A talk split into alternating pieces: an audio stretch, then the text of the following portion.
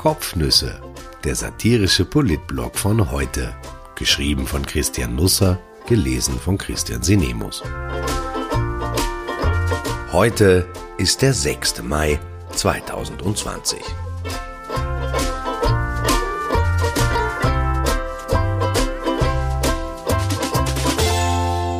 Post von Mutti. Hut ab. Erstaunlich, was Corona alles zustande bringt. Der gestrige Tag begann damit, dass der vorgestrige verschwand.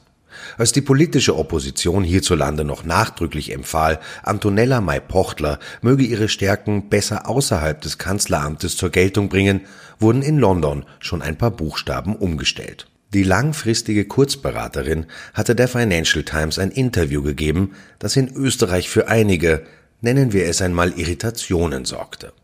Mai Pochtler dachte laut über eine App-Pflicht nach. Wer ins Land wolle, müsse sich damit als gesund ausweisen. Das befand sie zwar selbst am Rande des demokratischen Modells, aber irgendwie okay. Die Regierung rückte gestern in Gestalt von Rudolf Anschober und Karl Nehammer aus und beschwichtigte. Von einer verpflichtenden App sei keine Rede. Mai Pochtler habe nur ihre Privatmeinung kundgetan. Privatmeinungen scheinen in der Zwei-Welten-Koalition beliebt zu sein. Vielleicht gibt es ja ein zweites Regierungsprogramm, ein Schattenregierungsprogramm, von dem wir nichts wissen und in dem lauter Privatmeinungen gesammelt sind. Nichts davon soll realisiert werden, aber alles ist wichtig. Werner Kogler zitiert manchmal aus diesem Schattenregierungsprogramm. Im März etwa, als er empfahl, ein paar unbegleitete Flüchtlinge aus Griechenland aufzunehmen. Jüngst äußerte er sich wohlwollend über Vermögenssteuern. Kaum ausgesprochen, wanderte die eine wie die andere Idee zurück ins Schattenregierungsprogramm und tat das, was man im Schatten zu tun hat. Unsichtbar werden. Mit Antonella May-Pochtlers Privatmeinung geschah Ähnliches. Wie von Zauberhand verwandelten sich ihre Zitate in der Financial Times in Wohlgefälligkeiten.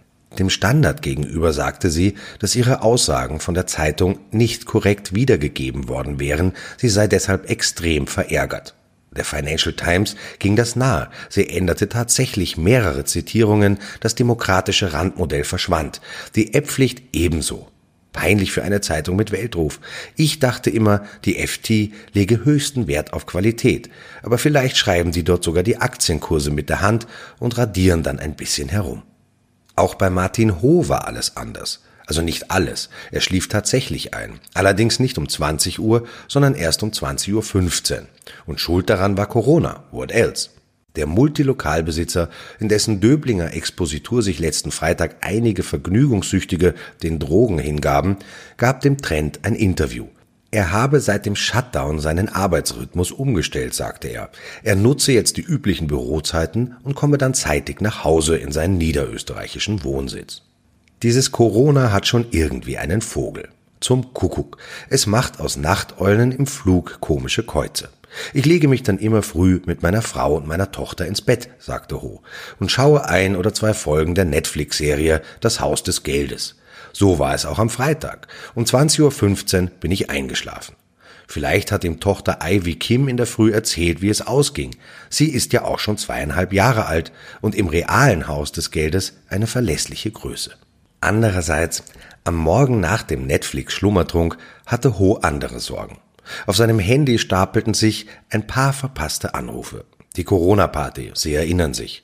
Für die Aufarbeitung der Affäre sind die Details nicht wesentlich. Es kommen ein Stammgast, gehört nicht zu meinem engeren Freundeskreis, und ein Koch, bewährter Mitarbeiter, vor. Die Medien bekommen ihre üblichen Ohrfeigen, für die sei es nämlich ein gefundenes Fressen, wenn es Photoshop behandelte Bilder des Kanzlers und mir gibt, behauptet Ho.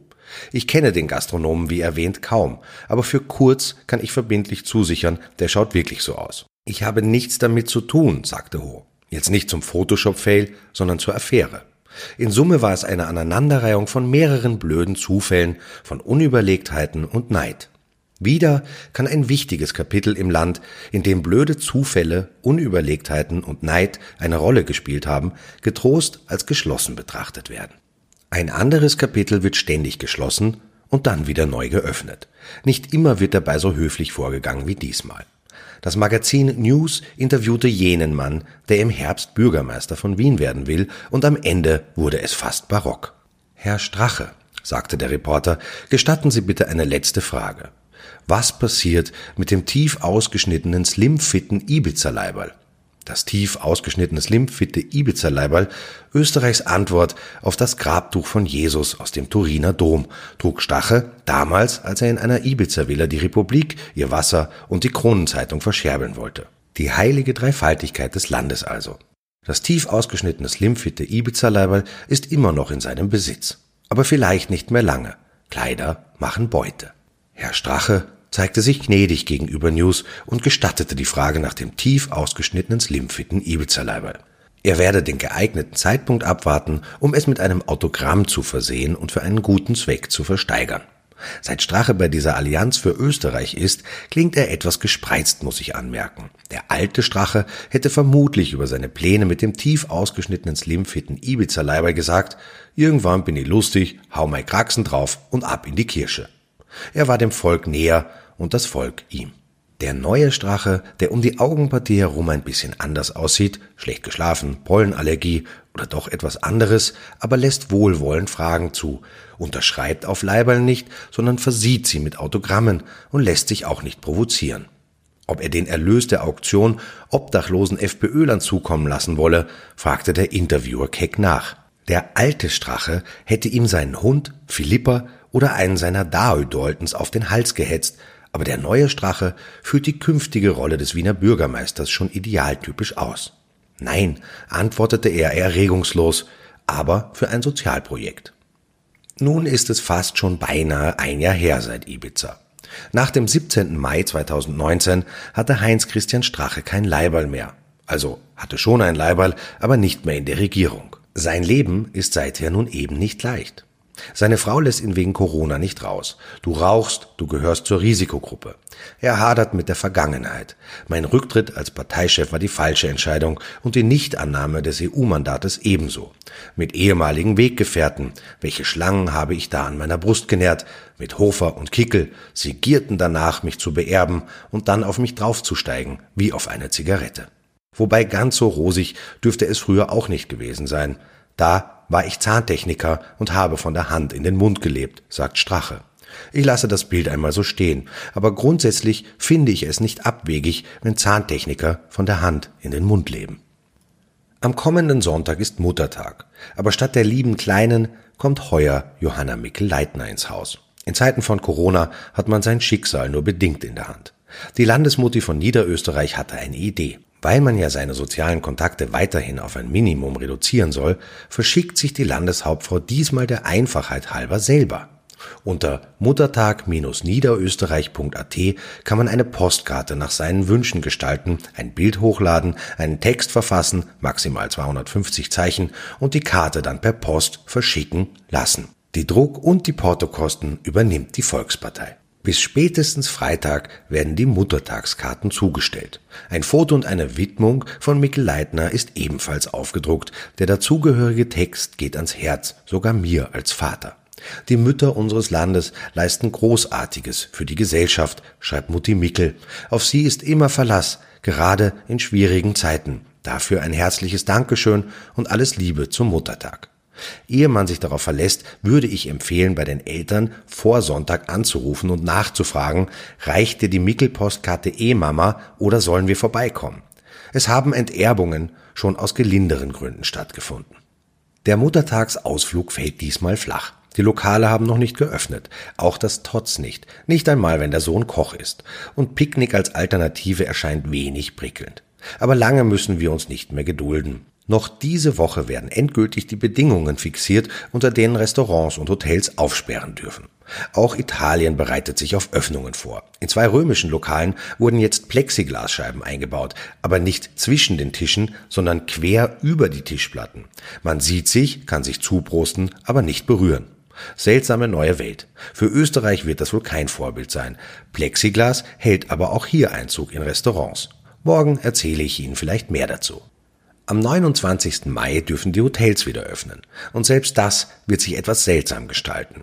Die Falkensteiner Gruppe, die auch das Schlosshotel in Felden betreibt, legte gestern ihren Maßnahmenkatalog vor.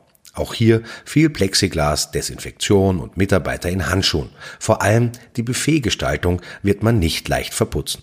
Man kann die Speisen nämlich nur anschauen, nicht entnehmen. Hinter Plexiglas werden Nahrungsmittelmuster ausgestellt. Man kann auswählen, was man möchte, muss das dann aber beim Personal bestellen. Und es gibt Timeslots, wie beim Golfen. Also einfach am Frühstückstisch auftauchen ist nicht mehr. Sie bekommen eine Zeit zugeteilt. Schmecks. Verbringen Sie einen wunderbaren Mittwoch.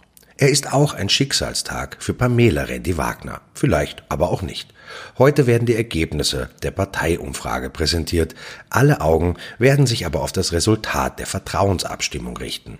Da sich Randy Wagner keine Messlatte gesetzt hat, wird sie jede Höhe einfach überspringen. Jedes Ergebnis ist also gut und schlecht gleichzeitig.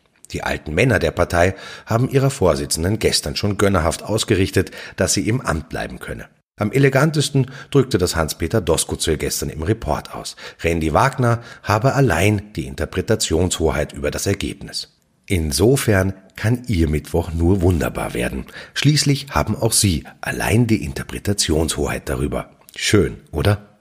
Ach ja, falls Sie sich fragen, was es mit den beiden Schweinen am Bild oben auf sich hat, das sind Arthur und Idefix, zwei Teacup-Pigs, die durch Eisenstadt spazieren. Es müssen ja nicht immer Babyelefanten sein.